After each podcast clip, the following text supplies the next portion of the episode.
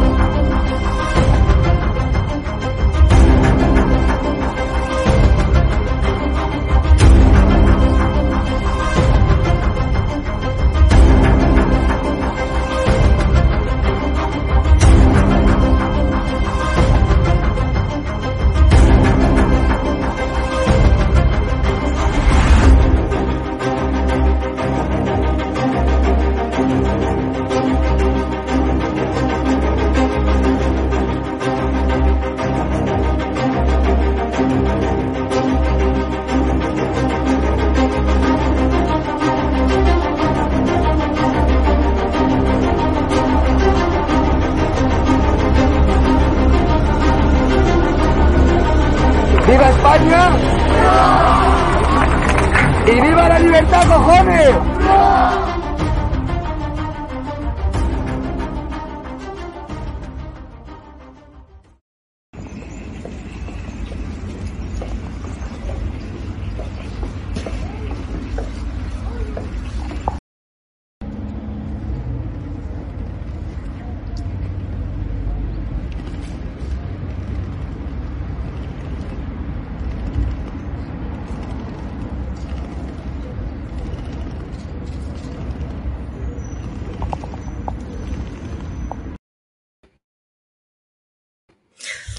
Buenas noches, amigos de Estado de Alarma. Eh, hoy me toca a mí conducir el, programa. Eh, espero que me sepan perdonar, no es lo normal, es un motivo excepcional. Eh, acaban de ver ustedes a tres, tres, dos mujeres, dos imputadas, dos de los siete investigados que durante la semana pasada y, bueno, de una forma bastante, bastante oscura, porque esas tomas de declaración se han realizado por la tarde, eh, sin medios aparentemente interesados, con la cara tapada, ahí sí que han tenido mucha suerte. De siete mujeres, perdón, de siete personas, de siete investigados, eh, tengo que decir que seis eran mujeres, seis feministas. Ya ven ustedes que el feminismo sirve como carta de impunidad y un investigado por uno de los hechos más asquerosos, uno de los hechos más deleznables, algo eh, que a mí se me ocurre muy difícil de superar en términos éticos, en términos morales y en términos eh, judiciales, como es el encubrimiento del abuso sexual a un menor. En este caso, a un menor. Las mujeres eh, que han visto ustedes son Isabel Serra, eh, además de militante y en las listas de compromiso, directora territorial de Igualdad en Valencia, subordinada de Mónica Oltra, e Isabel Domingo Martín, directora del Centro Niño Jesús, donde Teresa fue abusada con prevalimiento y mm, bastantes veces por parte del entonces marido eh, de la vicepresidenta de la Genilla Valenciana, Mónica Oltra, una mujer que se ha dedicado durante más de una década a perseguir, a arengar la violencia contra Rita Barberá y contra Francisco Camps. Mm, rápidamente y en una cronología para que ustedes sepan lo grave que son estos hechos, lo que nos ha costado eh, poder llevar a esta gente al banquillo y a los cinco imputados más que se han de producir en el día en el pasado, durante el viernes pasado, a colación de estas declaraciones. Desde eh, el 20 de febrero de 2017 es cuando eh, Teresa denuncia que está siendo abusada eh, en el centro, donde Isabel Domingo Martín, la primera persona que acaban ustedes de ver, hizo caso omiso.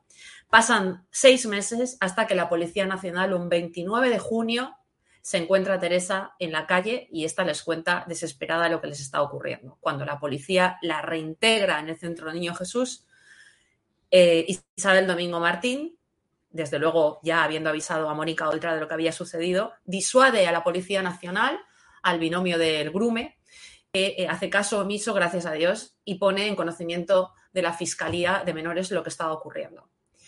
Lo que pasa desde entonces mm, lo vamos a relatar aquí esta noche. Vamos a contar cuáles han sido eh, los roles de estas personas en este encubrimiento y eh, esta gente que es la implicada en este párrafo que les voy a leer de la sentencia al marido de Mónica Oltra, las dos sentencias, las dos condenas al marido de Mónica Oltra y que refleja también la Audiencia Provincial de Valencia que reabre este asunto. Responsables del centro de acogida, psicólogas, funcionarias y altos cargos de la Consellería de Igualdad y Políticas Inclusivas tienen conocimiento de los abusos en febrero de 2017 y durante varios meses omitieron su deber de denunciar, en lugar de ello victimizaron a la niña, desacreditándola mediante argumentos ad hominem y ataques personales. Posteriormente, en junio de 2017, cuando la niña contó a la policía que estaba siendo abusada, intentaron que no le dieran crédito. Realizaron una investigación parajudicial de la que no informaron a la Fiscalía de Menores con el único propósito de desactivar la denuncia. Para ello derivaron a la niña a un centro psicológico privado, el Instituto Spiel, que elaboró un informe ad hoc para ocultar, para fabricar y ocultar esa información reservada durante dos años hasta que la destaparon a los pocos días de terminar el juicio de Icardi en 2019, porque Mónica Oltra le entrega este informe parajudicial e ilegal a la defensa de su marido. Aplicaron un protocolo de abusos que elaboró el propio abusador de acuerdo con la directora del centro y permitieron que durante todos esos meses abusador y víctima convivieran en el centro. Si a ustedes esto les parece espeluznante, mm, esperen a ver lo que tenemos que contarles esta noche, esperen a escuchar lo que los investigados han declarado, han desvelado, porque es todavía muchísimo peor, muchísimo peor. Em, la Primera persona, la segunda persona que han visto ustedes entrar, Isabel eh, Serra, eh, la consejera, eh, perdón, la directora territorial de Igualdad en Valencia, en número 7 por Játiva por compromiso, fue un plato fuerte de las jornadas de las declaraciones. Esta implica, implica a la número 2 de Oltra y directora de Infancia y Adolescencia de la Consejería de Igualdad, Rosa Molero, una nueva imputada en el viernes pasado, junto a cuatro técnicos más. Por encima de ella solo está Mónica Oltra. ¿Mm? Además, esta mujer dice en esa declaración que con respecto a los hechos deleznables, a los abusos eh, hacia Teresa por parte del marido de Mónica Oltra, no reciben jamás nada en la consejería. Bueno, esto fue desmentido el día 3 de marzo por la declaración de Carmen Fenollosa, la directora general de Castellón, la, perdón, la directora territorial de Igualdad en Castellón, que hizo explotar definitivamente el caso, implicando de forma directa a la vicepresidenta de la Generalidad Valenciana en la ocultación de los hechos. Este es el auto, esto que ven ustedes, es ni más ni menos que una orden de alejamiento que emitió el Juzgado de Instrucción de Valencia el 28 de julio de 2017. ¿De acuerdo? Un auto que fue escondido, que fue desobedecido por parte de la Consejería de Igualdad de Mónica Oltra. Este auto estaba dentro de la documentación que entregó Carmen Fenollosa Eje al día 3 en el juzgado y es la orden de alejamiento de Icardi de la menor. Una orden que fue desoída, desobedecida y que además añadiría el incumplimiento de orden de alejamiento y, añadiría un delito de desacato, de desobediencia por parte de la consejería y por parte de la propia Mónica Oltra. 28 de julio, muy importante esa fecha, porque la misma Oltra en una, en una comparecencia en Cortes Valencianas el pasado 21 de abril de 2021 a las diez y media de la mañana, y lo sé muy bien porque esto corresponde a una ampliación de querella que como acusación popular aportamos eh, en el TSJ, donde, por cierto, es el exfiscal anticorrupción Vicente Torres, mm, ahora magistrado del TSJ, elegido por Compromís y elegido por el Partido Socialista y elegido por Podemos, dijo que aquí no habían indicios. Si por él fuera, este asunto estaría absolutamente muerto. Recurrimos y aportamos una comparecencia de Mónica Oltra explicando que ella se entera de estos hechos el 4 de agosto de 2017. Dijo, el 4 de agosto de 2017 conocí los hechos cuando llegó a mi domicilio una notificación relativa al procedimiento judicial. Desde ese momento empecé a dar instrucciones. Además de reconocer ser perfectamente consciente de la tramitación de un procedimiento judicial, de ordenarlo por encima del orden jurisdiccional penal, reconoce haber encargado el famoso informe parajudicial e ilegal por las que ahora mismo 13 personas están siendo investigadas en este momento. Este acaba siendo entregado a la defensa de su marido dos años después para salvarle de la cárcel, no sabemos si por amor romántico o por el cargo o por las dos cosas, y además constató que mentía sobre el momento en el que supo que estaba ocurriendo. Porque ¿quién se cree que un funcionario, que un alto cargo, se la juega escondiendo una orden de alejamiento por una decisión eh, propia y sobre todo cuando estamos hablando de el marido de su jefa. ¿De acuerdo? Em, vamos a hablar eh, de todo esto. Eh, voy a presentar a nuestros invitados, a don Francisco Camps, que está al teléfono, tiene algunos problemas técnicos, no ha podido entrar eh, por vídeo, pero está al teléfono y le van a escuchar ustedes.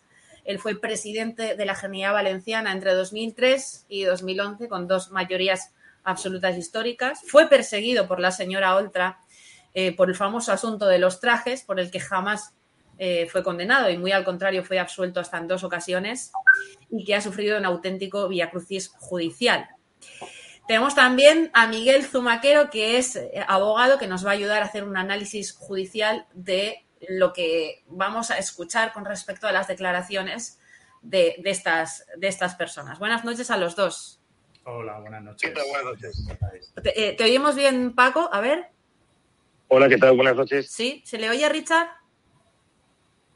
A ver. Perfectamente. Muy bien, perfecto.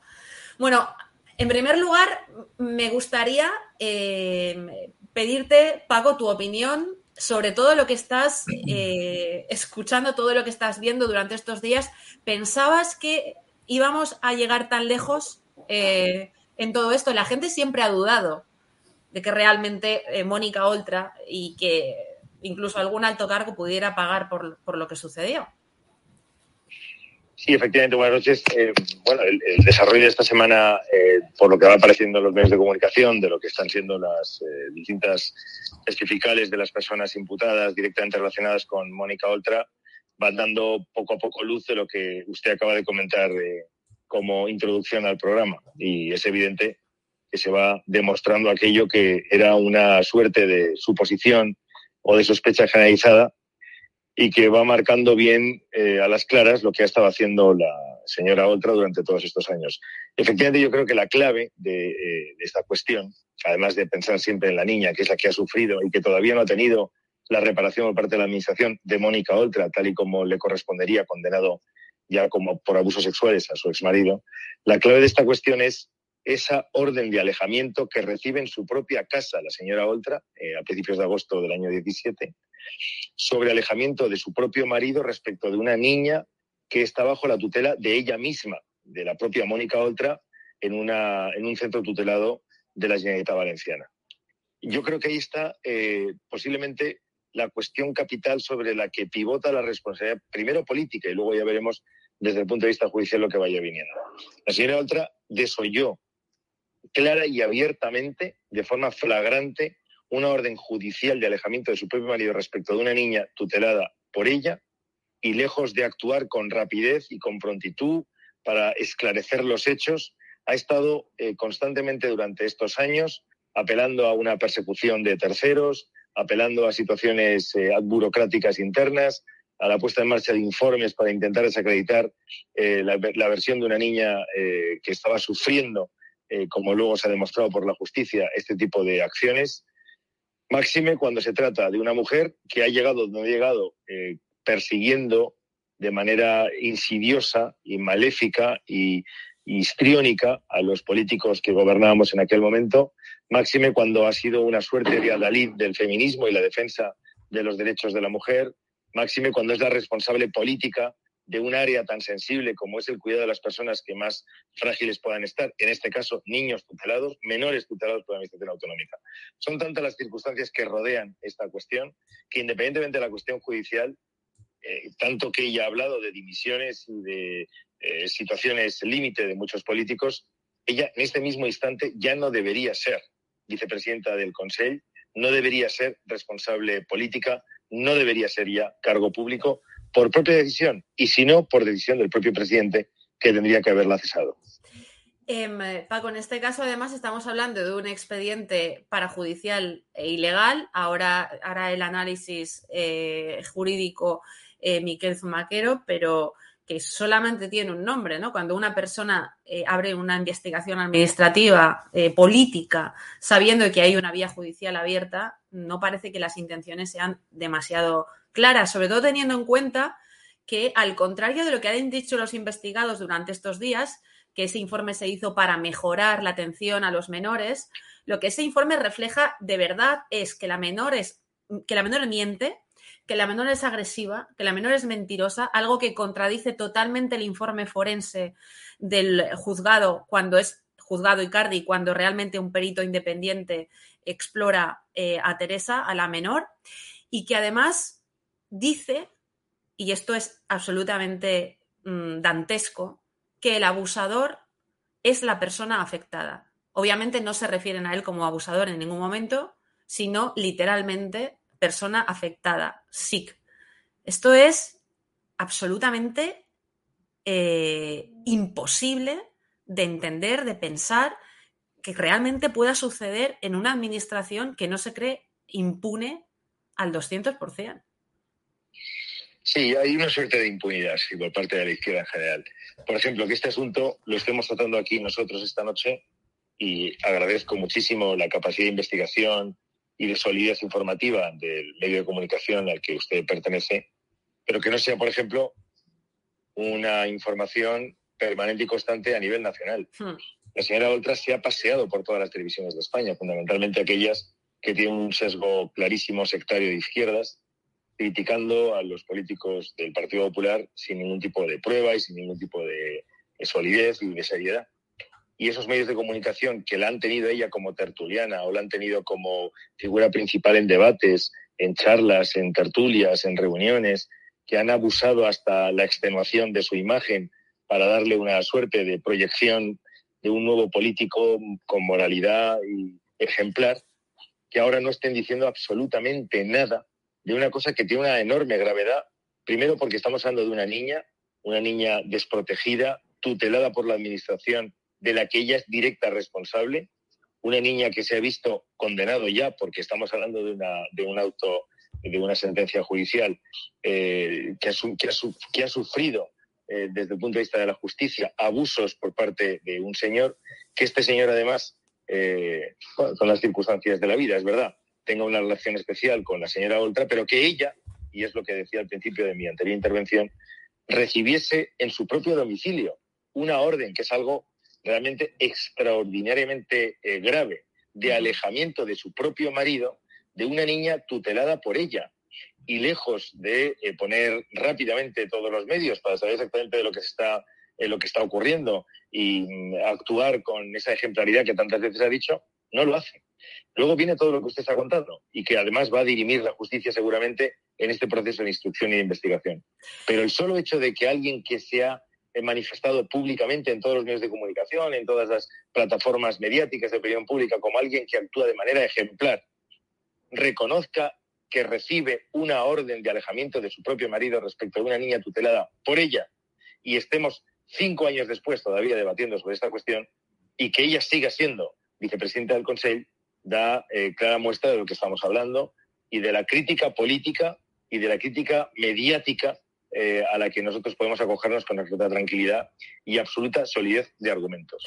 Paco, yo quería eh, preguntarte, he comentado al principio que realmente los resultados de todo lo que se está viendo ahora han sido casi dos años de recursos, de atropellos, de querellas personales contra los que hemos llevado este asunto hasta, hasta los tribunales, pero hubo un momento absolutamente, eh, bueno, el primer, tropiezo importante, eh, creo yo, que fue cuando realmente se interpone esa querella directamente en el TSJ Em, porque íbamos directamente en primer lugar y junto con estos funcionarios, donde por cierto también queríamos eh, imputar a Rosa Molero, nos dijeron que no, ahora eh, los hechos eh, la han llevado al banquillo, la van a llevar al banquillo. Em, nos encontramos con el exfiscal anticorrupción, Vicente Torres, nuevo magistrado elegido por compromiso por Podemos y por el Partido Socialista, que nos dice que ni utilizando la doctrina CAMS que sí que aplicaron contigo, eh, podemos llevar a la señora Oltra al banquillo, que no hay indicios, literalmente. Esto es lo que nos dijeron en, creo recordar que fue en abril de 2021. ¿Qué, opinión te merece esto? Bueno, pues eh, de una enorme gravedad. El, problema de los actuales gobernantes de izquierdas, eh, bien sea de Compromís, bien sea de Podemos, bien sea del Partido Socialista, es la sensación de impunidad, además en una clara eh, comparación con lo que no fue para los eh, cargos públicos dirigentes del Partido Popular, la absoluta impunidad mediática, mediática y la impunidad respecto de la Fiscalía Anticorrupción.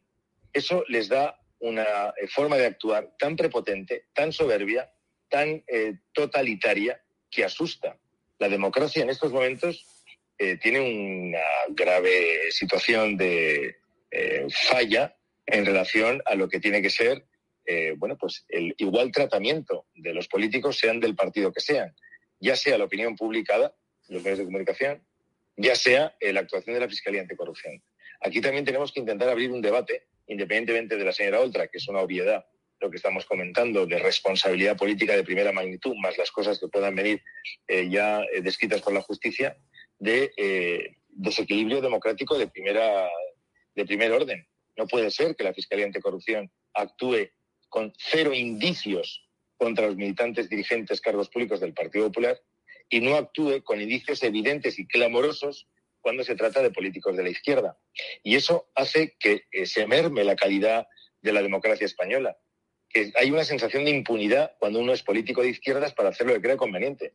Y, de que, y que al final actúen de la forma que hacen o que actúan. Que la señora Oltra tenga este peso de amoralidad absoluta, por lo que hemos comentado, la recepción de esta orden de alejamiento y que no pase absolutamente nada. Que, por ejemplo, el señor Puig, presidente de la Generalitat, su hermano esté imputado por haber recibido subvenciones de la administración de que él preside y no pase absolutamente dos nada. Millones en concreto, dos millones, no, estamos, no estamos hablando de mil euros. No hay ningún tipo de presión mediática o de la Fiscalía Anticorrupción en relación con el señor Puig, con el que hoy es presidente del Consejo y que también actuó de la misma manera que la señora Oltra cuando eh, la circunstancia era estar ellos en la oposición y gobernando el Partido Popular, o cualquier otra de las circunstancias que hemos vivido durante todo este tiempo con el señor Ábalos, que dimitió, que cesó, hmm. fue cesado por Sánchez y todavía no sabemos muy bien exactamente por qué, y, y el afer aquel con la vicepresidenta del eh, gobierno narcoterrorista eh, venezolano, o tantos otros cargos públicos del Partido Socialista o de Podemos o del propio Compromís o por ejemplo la alcaldesa de Barcelona, eh, eh, Colau, que también está imputada, que se ha ido a declarar y que incluso ha insultado a todos los que estaban alrededor de ella diciendo que la culpa es de los demás y nunca de ella. Este, este, tipo de impunidad, este tipo de capacidad de la izquierda de eh, que las cosas que ellos hacen pase absolutamente desapercibido y que cualquier circunstancia, por pequeña que sea, e incluso irreal y falsa, se convierta en un escándalo mundial en relación a los cargos públicos del Partido Popular, eso hace que nuestra democracia hoy esté muy debilitada y que sea eh, excesivamente frágil. Em, Paco, se va a incorporar en este momento eh, Miquel Zumaquero, Miguel, Miguel, porque te llamo Miquel, te he llamado de todo, te llamo José Luis. Miquel no, es que estaba pensando en el, en el ex marido de Mónica Oltra, que también está, eh, está enchufado en el gabinete de comunicación de Miquel Real, perdón. Eh, vamos a ver, Miguel, tú que has seguido el caso de cerca, ¿tú crees la gran pregunta y la pregunta que hace todo el mundo. ¿Tú crees que es posible mm, que la señora Oltra acabe sentada en el banquillo o que, como dice todo el mundo, pagará un funcionario, eh, el, típico pringao?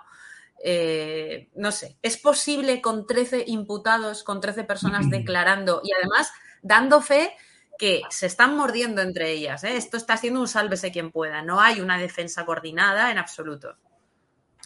Vamos a ver, yo creo que en primer lugar, como tú muy bien has dicho, em, creo que el, auto por el cual la audiencia, la audiencia provincial eh, establece que, bueno, que no hay indicios claros para dirigirse, para investigar a, Mónica Oltra, bueno, creo que es, em, creo que es conveniente leerlo porque queda muy claro el hecho de que, de que, lo que viene hacia el tribunal es que hay indicios, dice, hay indicios claramente sospechosos, es evidente que hubo actuaciones eh, con respecto a esa niña que deben ser investigadas, es decir, es muy contundente con respecto a los demás, sin embargo, con respecto a Mónica Oltra, eh, es como que, bueno, el mero hecho de que haya reconocido en, sede parlamentaria el hecho de que, bueno, pues eh, quería ser informada no implica necesariamente eh, la comisión o, que existan indicios de un delito. Bueno, pues yo creo que eso, y en mi humilde opinión,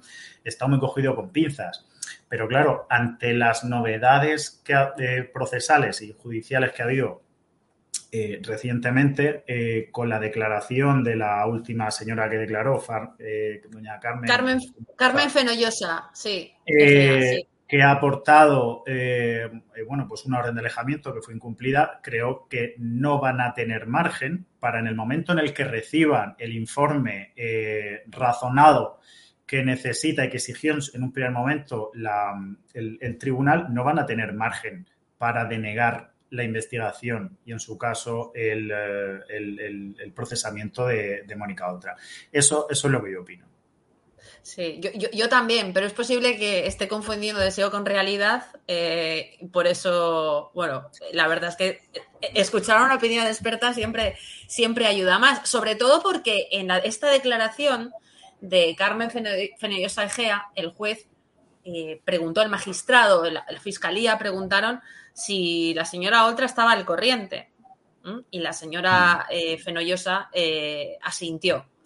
con lo cual, me parece bastante, bastante, bastante claro, ¿no? Luego hubo otra declaración en la que no se ha hecho suficiente énfasis y a mí me pareció, eh, me gustaría preguntaros vuestra opinión, eh, absolutamente escandalosa, que fue la de Francisco Soriano, el único hombre, ahora ha sido imputado otro más, eh, que se llama José Jesús Esquiu González, pero es cierto que hasta el viernes solamente había un hombre imputado, Francisco Soriano, que era el jefe de sección del menor de la Consejería de Igualdad, que ordenó a la psicóloga de la Consejería, Inmaculada Martín Hernández, que eh, entrevistara a la menor, ¿no? Soriano volvió a insistir eh, el otro día que en su opinión la menor era una mentirosa, que no era creíble, a pesar de que ni la psicóloga del centro de menores ni la de la consejería entrevistan, perdón, preguntan a la niña en esa entrevista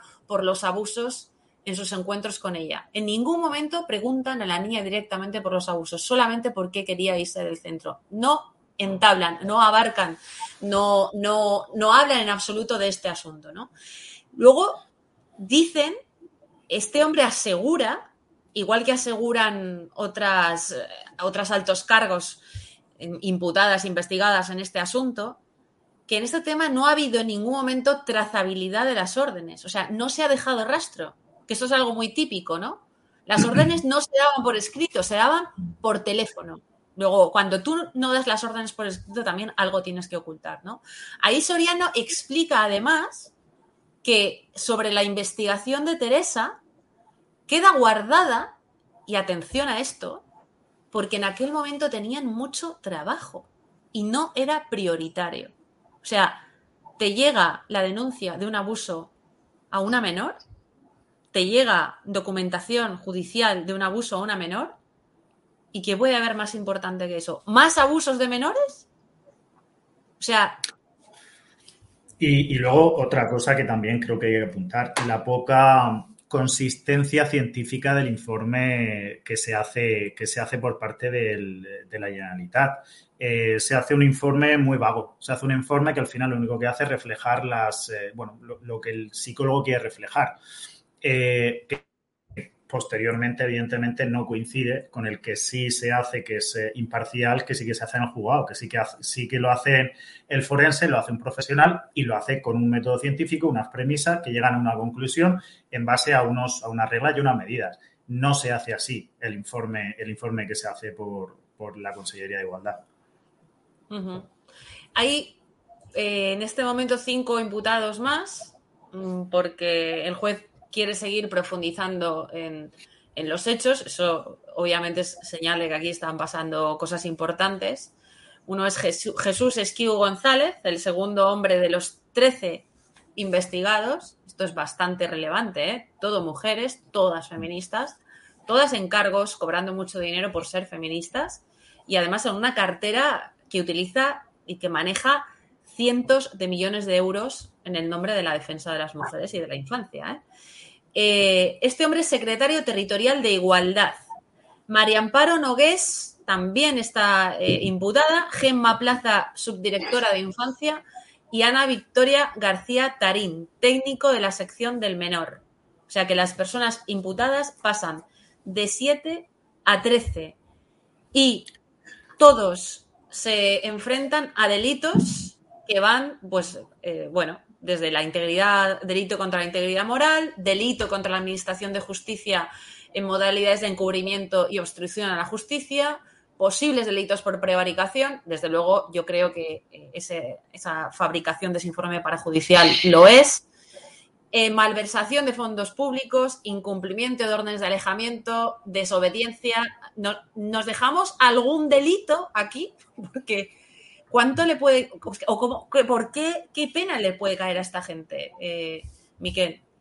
Hombre, es muy, es muy complicado ahora mismo decir eh, qué pena va a caer. Mm, eh, por ejemplo, el delito contra la integridad moral pues va de seis meses a dos años. los contra la, la, administración de justicia, los delitos contra la administración de justicia, pues van entre seis meses y tres años uno algunos llevan inhabilitación, pero estamos hablando de delitos que van del orden de entre eso, pues los seis meses, dos años, hay inhabilitación, hay multas que van desde los 12 a los 24, pero claro, estamos en fase de investigación. Por ejemplo, ahora mismo acaba de salir otro delito que en el momento procesal de redacción de querella no estaba, que era, por ejemplo, el desobediencia por funcionario público, desacato. Entonces, eh, yo creo que todavía puede dar mucho juego la instrucción. O sea, todavía pueden salir delitos que hasta ahora eh, no, han, no han salido. Entonces, eh, habrá que esperar y habrá que ver cómo se siguen dando las, eh, cómo se siguen dando las cosas. Una pregunta para los dos. Vista la. Yo tengo que reconocer que incluso me ha sorprendido, Vista la rapidez, visto el interés del magistrado y de, y de fiscalía Mm, es evidente que se puede seguir imputando a más gente, pero ¿creéis que se puede alargar mucho en el tiempo hasta que se pida eh, un razonamiento o, el TSJ o se tenga que ofrecer al TSJ un informe razonado de por qué hay que imputar a la vicepresidenta de la Janía Valenciana? Es una pregunta para los dos. Si empezamos por Miguel y seguimos por Paco. Eh, yo creo que va a depender mucho de las declaraciones, de lo que vayan declarando el resto de imputados, porque aquí no sé si va a haber un sálvase quien pueda, que es lo que me da la impresión de que está sucediendo, y van a empezar a acusarse a unos a otros, porque es lo que puede pasar aquí en estas situaciones, o será esta situación de yo no quiero saber nada, yo no es mi responsabilidad, fue aquel, o bien hacen piña y, y, bueno, pues se protegen unos a otros, pero me da la impresión, por cómo van dando la cosa, que la situación que se va a dar es más la primera. Entonces, eh, por eso digo que hay que ser prudente ahora mismo y, bueno, ver cómo va evolucionando. Entonces, puede ser que se prolongue un poquito y si se prolonga creo que será buena señal, porque es que se está investigando. ¿Qué, crees tú, Paco? Yo no sé lo que va a ocurrir, porque además ahí están eh, los abogados haciendo el trabajo que corresponde, la acusación también eh, llevando el tema con seriedad y con serenidad. Yo vuelvo otra vez, si me permite usted, al punto de partida de mi primera de las intervenciones. La señora Oltra, con la milésima o millonésima parte de aquello que exigía, hoy tendría que estar en la calle, tendría que estar en su casa. No podría seguir siendo vicepresidenta del Consejo. Y la señora Oltra, con la millonésima parte de las cosas que han hecho a 500, 600 personas del Partido Popular hoy absueltas y perseguidas mediáticamente, tendría que estar todos los días en las televisiones en donde primero iba ella a hablar de ejemplaridad política. Ella atacaba con la, eh, digamos, connivencia de muchos medios de comunicación a políticos del PP y en estos momentos no aparece en ningún rincón, ni en ninguna plataforma. Es que es un escándalo pues, bestial. Pero ya no es que Mónica Oltra y la circunstancia personal suya sea un escándalo. Es que la democracia en España hoy está realmente en un gravísimo peligro, porque quienes accedieron al gobierno de España y de la Comunidad Valenciana mediante todo este tipo de ataques brutales a las personas y que hoy no tengan la más mínima eh, circunstancia de análisis mediático por parte de aquellos medios que acosaron a Rita Valderá o acosaron a tantísimas personas, a Cifuentes, a Esperanza Aguirre, a Gallardón, a Esteban González, sí, eh, podrían poner un montón de gente y sin necesidad de hablar de mí porque no me apetece, pero podríamos hablar de millones de personas, de miles de personas que han sido perseguidas, concejales, diputados, consejeros. ¿Qué explica? ¿Qué explica? y, permítame, eh, lo que estoy diciendo es que en estos momentos la democracia en España, eh, por esta, digamos, asimetría de opinión pública, esta asimetría de información, eh, está en un, en un grave riesgo. De hecho, la actitud prepotente y chulesca del presidente del gobierno de Sánchez, que miente cada día, que toma decisiones eh, bruscas, que eh, se alía con los golpistas de Cataluña, que se alía con los amigos de ETA del País Vasco, que tiene el gobierno a los comunistas, el único gobierno de toda Europa que tiene a comunistas dentro del gobierno de la nación, también es responsabilidad directa de la asimetría de trato informativo que hay en relación a personas del Partido Popular y de otro tipo de personas cuando son de la izquierda, bien sea golpista, bien sea filoetarra, bien sea de Podemita o bien sea del Partido Socialista. Entonces, Oltra es el ejemplo evidente de lo que estoy contando, de este problema democrático que tenemos en España por esa asimetría de trato. De trato, desde luego, de los medios de comunicación y de trato de la Fiscalía Anticorrupción. La Fiscalía Anticorrupción en España ante cualquier eh, eventualidad publicada en un medio de comunicación local o incluso de barrio, abre una investigación. Si es un cargo público del Partido Popular. Y cuando se trata de un cargo público del Partido Socialista o es Podemita o es de cualquier otra organización eh, de izquierdas, hace caso omiso ante indicios evidentes. Este proceso no solo es un proceso a Mónica Oltra, no solo es un proceso a las malas prácticas en una situación tan crítica como es el abuso a una menor en un centro tutelado por Mónica Oltra por parte de su propio marido. Y vuelvo a repetir, ella lee una orden de alejamiento de su marido respecto de una niña eh, que todavía no ha tenido hoy la contraprestación o el apoyo de la administración. Sí, sí, que llega esposada al juicio, ah, como si siendo la víctima. El, el, el caso Oltra es un caso al sistema democrático de información y de la Fiscalía Anticorrupción en nuestro país. Ese es el caso Oltra. Independientemente de las circunstancias judiciales que se están analizando tan correcta y técnicamente por parte del letrado. Yo creo. el problema, el caso Oltra es el caso de una democracia que persigue de forma brutal cuando el cargo público es del Partido Popular, aunque no haya ningún indicio, como se ha demostrado años después en la absolución de tantísimas personas, y mira a otra parte cuando se trata de políticos, bien sean de la izquierda, bien sean de la extrema izquierda, bien sean golpistas en Cataluña, bien sean fimetarras. Recordemos que aquí hay mm, una denuncia o un informe del defensor del pueblo que revela que en el último año nada más hay 175 denuncias de menores que dicen que han sido abusados sexualmente dentro de estos centros de menores. Con lo cual, entre este caso y, todo lo que no se sabe todavía y donde nos podemos imaginar cómo ha actuado la señora Oltra, eh, lo, que, lo que queda claro es que es urgente apartarla de los niños.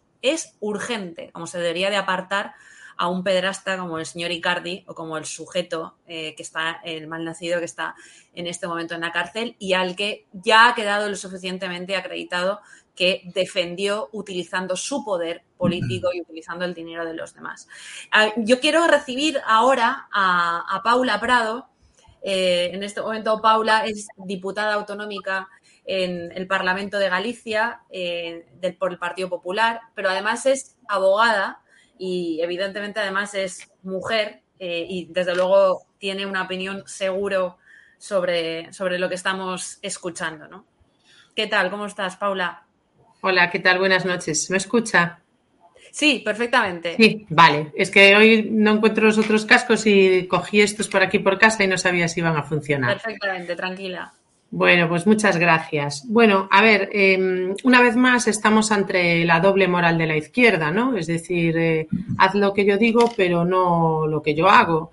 Y en este momento, en el caso de Mónica Oltra, pues a mí me recuerda, os voy a contar una cosa que pasó aquí en el Parlamento de Galicia con la ahora vicepresidenta Yolanda Díaz y que también pues nos dice un poco cómo, cómo es esta gente, ¿no? Yolanda Díaz eh, fue teniente de alcalde en el Ayuntamiento de Ferrol antes de entrar como diputada en el Parlamento de Galicia.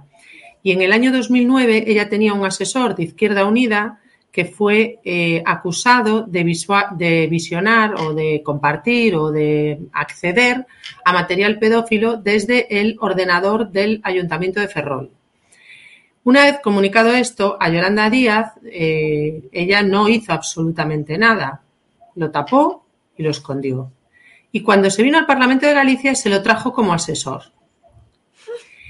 Y mm, la primera vez que entró la Policía Nacional a detener a una persona en el Parlamento de Galicia fue en el año 2016 al grupo parlamentario Alternativa Gallega de Izquierda, AGE, que era eh, Yolanda Díaz y José Manuel Beiras, a detener a este señor, a este asesor de Yolanda Díaz, por eh, bueno, pues compartir material pedófilo desde ordenadores del Parlamento de Galicia.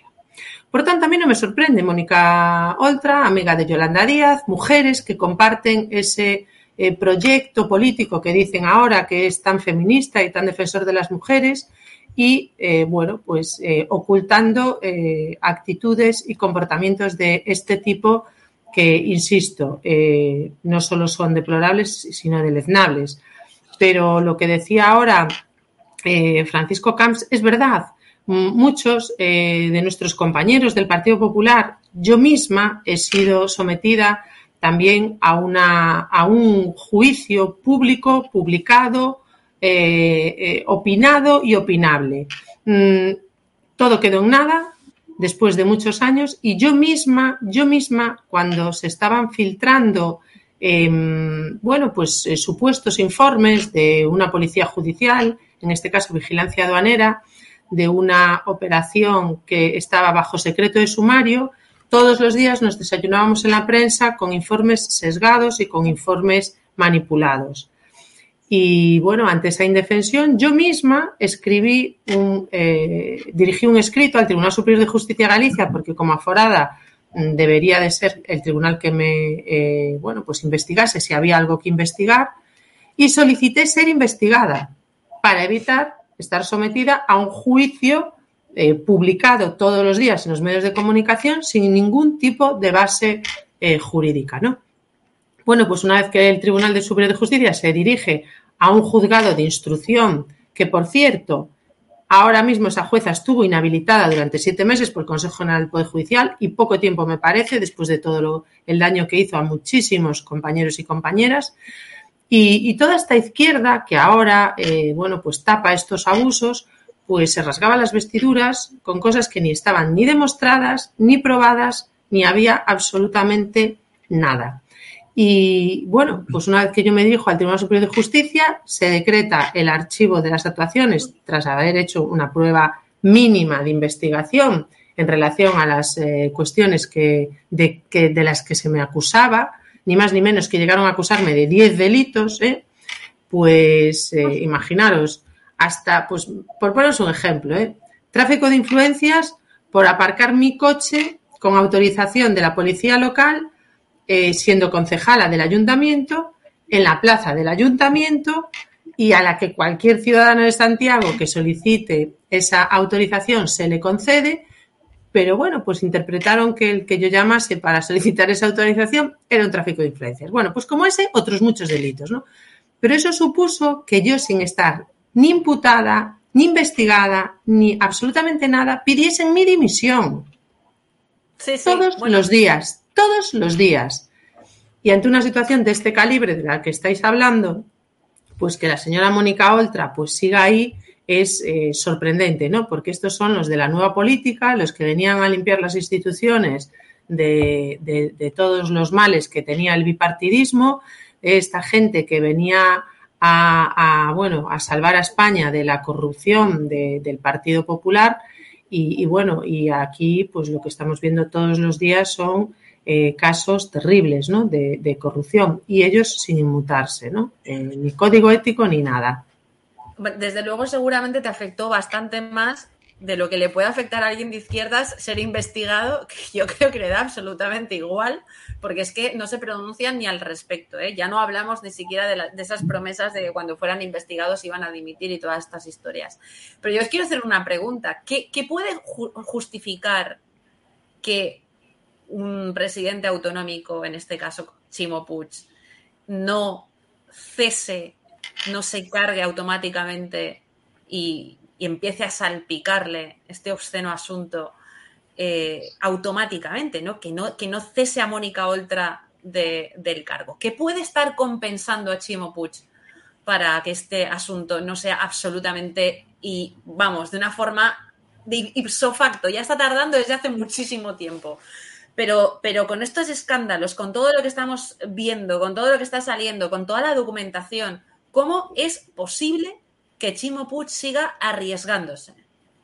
Paco. Por su hermano, por su hermano. Es, es la clave. Ya está, no hay otra clave. Si él, si él le pide a Mónica otra, o cesa a Mónica otra, le pide a Mónica otra que abandone su cargo público, Mónica otra le dirá, sí, ¿y tu hermano qué hacemos con tu hermano? Esto es mi marido, ¿y tu hermano? Recordemos que eh, Francisco. No, no, sí, sí, no, es que no hay otra explicación. Sí. Y bueno, primero saludo a mi compañera de partido de Galicia y mm, estoy encantado de, hablar, de escucharla esta noche. Pero vamos, básicamente lo que estoy diciendo es, es, es, su hermano el que impide a Chimo Puig, es un eh, presidente maniatado que le imposibilita tomar decisiones en este aspecto porque exactamente lo también tendría que hacer lo mismo él, irse de la presidencia de la Generalitat dejar la presidencia del Consejo. Pero el caso Oltra es un caso eh, con muchos vectores que me gustaría no se quedase solo en esta trágica y brutal situación de la que estamos hablando, que tiene ya su camino judicial emprendido con el esfuerzo eh, de usted y de otras personas como usted han estado intentando poner encima del tablero judicial una cuestión absolutamente desagradable. El caso Oltra tiene la ocultación manifiesta porque ella recibe esa orden de alejamiento de su marido respecto de una niña tutelada por ella. Uh -huh. El caso Oltra es el feminismo de salón que cuando se trata de niñas maltratadas en centros tutelados por una administración socialista, nadie dice absolutamente nada. El caso Oltra es la asimetría informativa de los medios de comunicación que persiguen por aparcar mal a, una, a un cargo público del Partido Popular su coche en un lugar que además podía aparcar porque tenía autorización, pero el solo hecho del propio aparcamiento de un coche y no persigue una circunstancia tan grave y tan bestial de lo que estamos, eh, que estamos comentando esta noche. Y el caso Oltra es también la Fiscalía Anticorrupción que ante cualquier sucedido eh, impreso en un periódico de ámbito local se convierte en una investigación con filtración descarada y escandalosa a los medios de comunicación del grupo Prisa o a la Sexta, y en cambio cuando se trata de una cuestión que tiene que ver con un político de la izquierda, se calla, se censura, se eh, lanza una sombra de silencio absoluto. Y el caso Oltra es un problema eh, existencial, integral, básico del funcionamiento de nuestra democracia. Porque la democracia es la opinión pública a la que todos tengamos en igualdad de situación y de posibilidades de derecho de acceder y de analizar o fiscalizar libremente el trabajo de los cargos públicos. Se trata de que una institución tan importante como la Fiscalía Anticorrupción, hoy bajo la égida de la amiga del delincuente Garzón, eh, juez eh, que fue condenado por sus malas prácticas como tal, Lola Delgado, que además fue ministra del gobierno socialista eh, de Sánchez, esa Fiscalía Anticorrupción actúa de forma La fiscal anticorrupción, perdona Paco, que decía que, bueno, que había visto cómo jueces, eh, magistrados y fiscales se habían ido con menores a la cama en Colombia y que no hizo absolutamente nada. Eh, y aparte está grabado y sigue siendo la fiscal general del Estado, más bien general del gobierno. Fiscal, tenemos una fiscal general del gobierno, hmm. no una fiscal general del Estado. Pues esto es el caso Ultra. O sea, el caso Ultra es una, es una cuestación a la democracia española. El caso Oltra es un análisis de cómo está funcionando nuestro país en estos momentos cuando gobierna la izquierda o ligada con la izquierda radical apoyada por grupos eh, filoetarras o golpistas de Cataluña. Ese es el caso Oltra. Y me gustaría que se desarrollara al respecto una eh, suerte de eh, análisis por el bien de la democracia española de cómo es tratado un cargo público cuando es del Partido Popular o cómo es tratado un cargo público cuando es de la izquierda eh, en España. Bueno, yo puedo hacer una postilla ahí con el permiso de, Paula. Yo creo que, bueno, no, os va a sonar ajeno, ¿no? Aquí sabemos todos, eh, primero, el hermano de Chimo Puig, Francisco Javier Puig, que no es más que el testaferro de Chimo Puig en, en la propia empresa de Chimo Puig, que tiene una agencia de comunicación familiar y que en este momento está investigado en el TSJ por fraude de subvenciones hasta en valor de 2 millones de euros. Por cierto. Las subvenciones de la, de la Generalitat Sí, sí, por cierto. De la Generalitat Valenciana, provenientes de la Generalitat Valenciana y de la Generalitat de Cataluña. Hace... Sí, pero bueno, sí, sí. Es una cosa grave. Bueno, pero es que es el negocio de Chimo Puig, claro. pero, bueno, independientemente está toda administración, que siempre se puede contar no sé qué cosa. Pero es que se han duplicado facturas, o sea... es que eh, estamos hablando de la Generalitat que preside el hermano, sí, sí. Sí, sí, que se autoconcede las ayudas, en efecto. Y, y, sin ir más lejos, hace dos semanas se otorgó 200.000 euros más, a pesar de que está investigado en el TSJ. También mm, es que no podemos evitar decir que la pareja sentimental de Chimo Puig es ni más ni menos que la consejera de justicia eh, de la Comunidad Valenciana, subordinada de Puig y, por cierto, también eh, muy, muy, muy feminista. Pero en ese sentido y en el análisis de los medios de comunicación, el señor Puig tiene 143.000 euros en acciones en prensa ibérica, que tiene al periódico Levante, entre otros, eh, en su haber y que al que condonó hace nada un millón y medio de euros, ¿eh? con lo cual estamos, no estamos hablando de, tonterías. Es un cártel eh, político que funciona transversalmente en el ámbito mediático, en el ámbito político, funcionarial, cultural, etcétera, etcétera, ¿no? Em, yo, Cristina, si me... iba a preguntar, Miguel, sobre este asunto. Sí, mira, yo al, em, con respecto a lo que comentaba antes eh, Francisco y lo que comentabas tú también, Francisco Cans, y lo que comentabas tú, la diferencia de trato. He leído por ahí que la Fiscalía, volviendo al, tema Ultra, he leído por ahí que eh, eh, una vez llega la orden de alejamiento, se le da traslado, se, le da traslado, la, Fiscalía requiere durante varias ocasiones, en tres ocasiones, eso no, no, está en la causa y por lo tanto lo, he visto publicado, pero bueno, si está publicado, confío en que es así. Sí, es verdad. Eh, efectivamente, vamos a ver, ¿qué nos pasaría a cualquiera de nosotros si nosotros incumplimos una orden de alejamiento? O sea, si cualquier persona va con su pareja de la mano por la calle de una orden de alejamiento, aunque sea voluntariamente, ese señor automáticamente se va detenido pasa el fin de semana en el calabozo y se le abre una investigación penal, penal y, y va a ser condenado. A la primera. Entonces, que la Fiscalía, en vez de, teniendo conocimiento de que no se estaba cumpliendo esa orden, en vez de actuar como actuaría con cualquiera de nosotros, se dedique a enviar cartitas y pedir por favor que se cumpla, mm, no es normal. No es normal a nivel jurídico, ni a nivel judicial, ni, ni, tiene ningún tipo de explicación. Es que, Miguel, eh, en ese caso lo que hacen es cambiar a la menor del centro y dejar al abusador dos años más en el centro, custodiando, guardando, cuidando, poniendo en peligro a niños. Y quiero decir, además, porque esto lo tengo que decir, que me puedo jugar otra querella de la señora Oltra. Estoy esperando que me contesten después de declarar sobre la primera que me ha interpuesto, que aproveché ese día para decirle a su señoría que podían deducir testimonio sobre dos niñas más que denunciaron haber sido abusadas por el marido de Mónica Oltra en el mismo centro, una de seis y otra de nueve años. Eh, ambas eh, empezarían por la letra L. Yo dije en sede judicial, dije el nombre de las niñas, dije dónde estaba empadronada una de ellas, dije además que seguían en el mismo centro y dije que una tiene 17 y otra, si no me equivoco, eh, 14 años.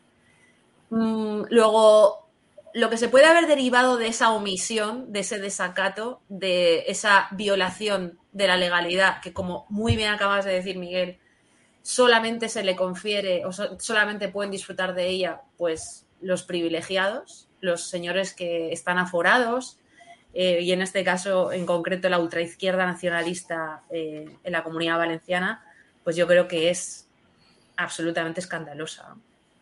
Ahí para los, para los tres, contestadme los tres, porque vamos. Sí, bueno, y, sí, perdón, perdón. Sí, y solo, solo una, una cosa, y, y, algo que has comentado que creo que debe, debe remarcarse, es el hecho de que la niña fue engrilletada a declarar como víctima. Es que eso no se ha visto jamás, eso yo no lo he visto nunca, ni ha sucedido nunca. Una niña víctima que está en una casa de acogida, menor, que está sufriendo abuso, que está sufriendo abuso, va engrilletada. Mm, no sé, creo que es, es algo que es un reflejo muy claro de lo que, de lo que está sucediendo en este procedimiento. Posible que le hiciera una llave a la, a la, a la policía, no, no, no, no, sabemos. Desde luego la envergadura de, de la cría no es, no, no, es para eso. Paula. Sí, eh, bueno, yo de, quería decir que tú hablabas de los privilegios del aforamiento, ¿no? Bueno, yo me siento un poco aludida porque yo como diputada soy aforada, ¿no? Y, ¿Es un privilegio o no? Porque en realidad tenemos menos instancias judiciales a las que reclamar o recurrir en este caso, ¿no? Tú tienes el TSJ y a partir de ahí el Tribunal Supremo, mientras que si tú estás en un juzgado de instrucción, aún te queda la audiencia provincial y aún tienes como más estamentos a los que a los que Bueno, yo me refería a la izquierda en este caso, me refiero a aquellos sí, pero... que siempre han dicho que entraban en política para cargarse el aforamiento. Exacto.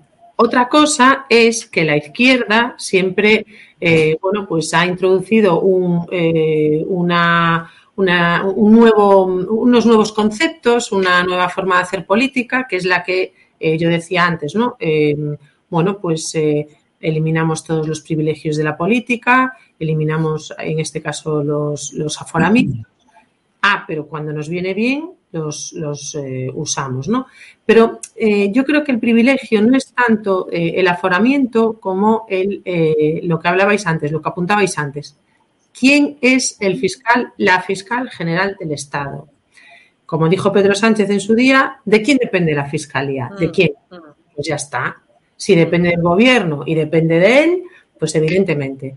Es, estamos en una situación eh, totalmente anómala en democracia y es que la fiscal general del Estado haya sido la ministra de Justicia, antes del cargo de fiscal general del Estado, ministra de Justicia de un gobierno socialista, pero es que además era diputada por el Partido Socialista, es que además daba mítines en, en, en la, eh, para el Partido Socialista. Es decir, la independencia de esa señora no existe, no existe. Y además eh, bueno, pues su protección de los menores o su protección del feminismo, su protección de las mujeres está absolutamente eh, anulado por esas escuchas que todos, eh, bueno, pues eh, tuvimos oportunidad de leer o de escuchar, en las que decía, pues eso, que había eh, viajado a un país sudamericano, quiero recordar que era Colombia, y que había visto como compañeros suyos jueces, pues retozaban con menores y ella miraba por otro lado o hablaba de pues información vaginal que era tan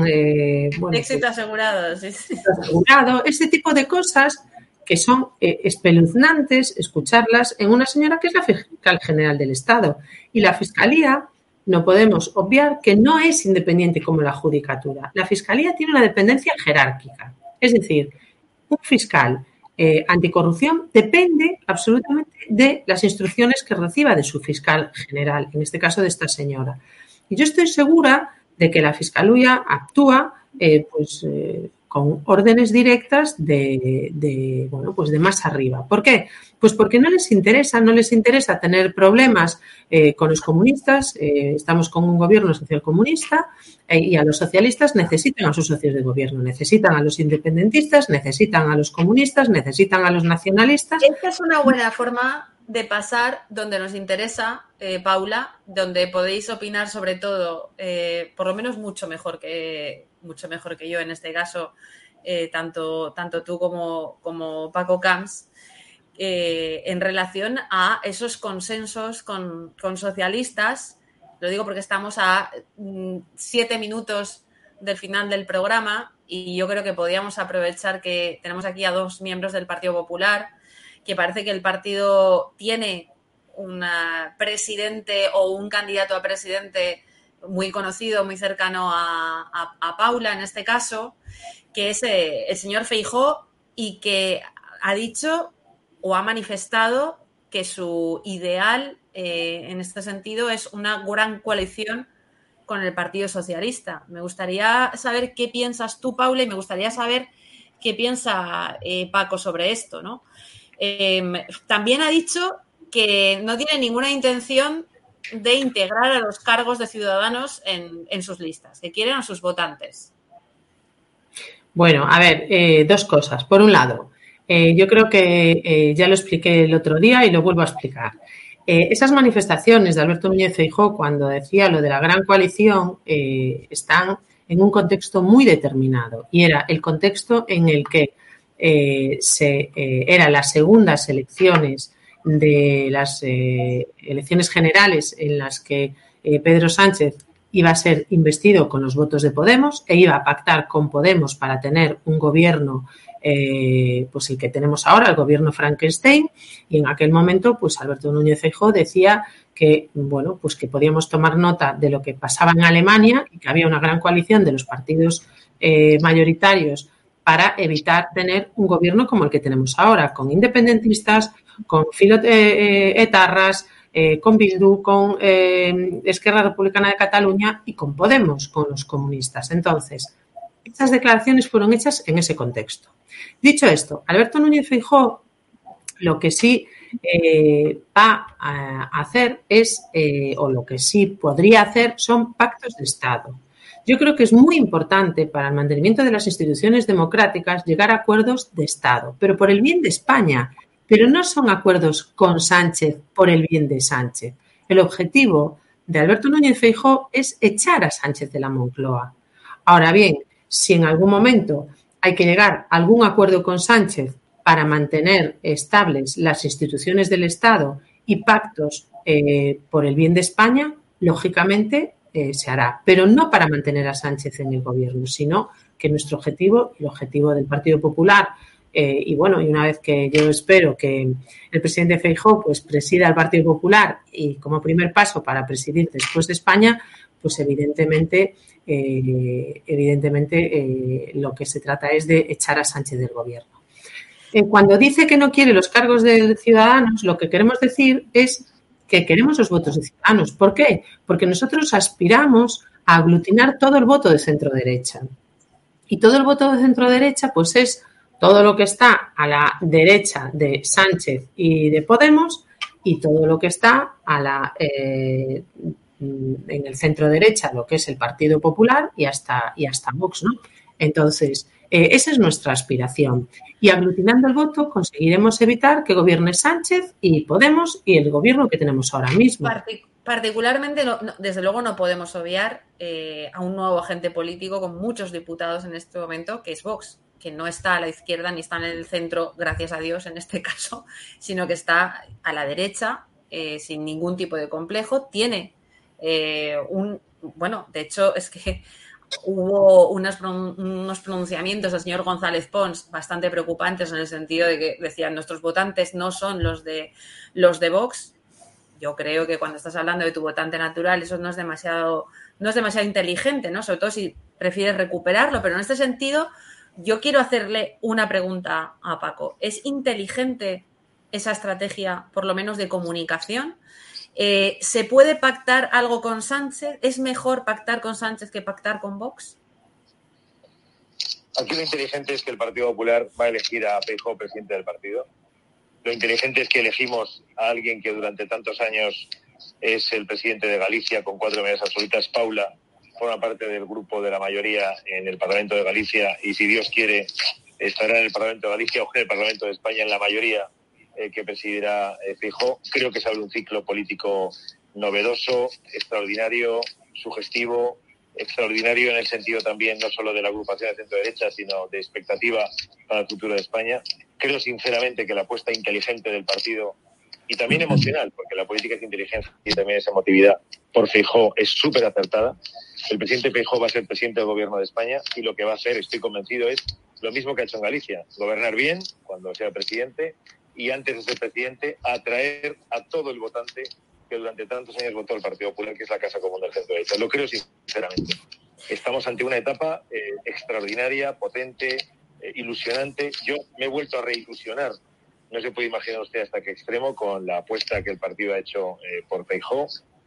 Como yo, miles y centenares de miles de españoles que votamos yo al Partido Popular desde que tengo uso de razón, pero muchos que dejaron de votar al Partido Popular desde el año 11 volverán otra vez a votar al Partido Popular y creo que es la gran apuesta que eh, demuestra, como le decía antes, la inteligencia de un partido que ha sabido resolver una circunstancia eh, coyuntural crítica con una con un nivel de madurez y de seriedad extraordinario.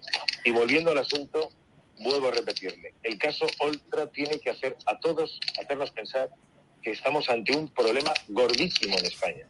Y ese cuando un militante del Partido Popular, un militante del Partido Popular, está paseando tranquilamente por la calle y alguien le hace una fotografía y sale en una hoja parroquial y al día siguiente alguien pone ante la Fiscalía Anticorrupción una suerte de indicio por pasear por una calle y se pone en marcha un sistema de investigación mediática y fiscal extraordinario y brutal, y cuando es un cargo público como Mónica Oltra o como Chimo Puig, los que de una u otra manera tienen una relación directa o indirecta con una, un acontecimiento, eh, digamos, perseguible desde el punto de vista de la legislación criminal española, aquí se mira a otra parte.